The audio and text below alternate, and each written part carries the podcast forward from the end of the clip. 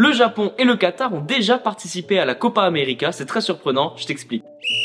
La Copa América, c'est une compétition qui est organisée entre les pays d'Amérique du Sud, mais en 2019, le Qatar et le Japon y ont participé. Et la raison, elle est très simple, c'est que la Confédération sud-américaine ne compte que 10 membres, ça fait pas beaucoup quoi. Et on est d'accord, c'est impossible d'organiser une compétition avec seulement 10 pays, c'est trop peu, donc qu'est-ce qu'on fait dans ce cas-là? On invite. À 12, c'est beaucoup mieux et beaucoup plus simple. Donc à chaque édition, la Confédération sud-américaine invite des sélections étrangères à compléter la compétition. Il faut savoir que la France, l'Espagne ou encore même le Portugal ont déjà été invités, mais elles ont toutes refusé l'invitation. Et cette coutume, elle est en place depuis 1993.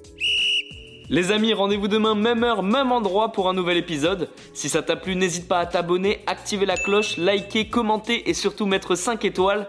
Et oui, j'allais oublier, si t'as une question, peu importe laquelle, il n'y a jamais de questions bêtes, pose-la en commentaire et j'y répondrai dans un prochain épisode. Foodcast est à retrouver sur Spotify, Deezer, Apple Podcast et toutes les autres plateformes. Je te dis à demain, ciao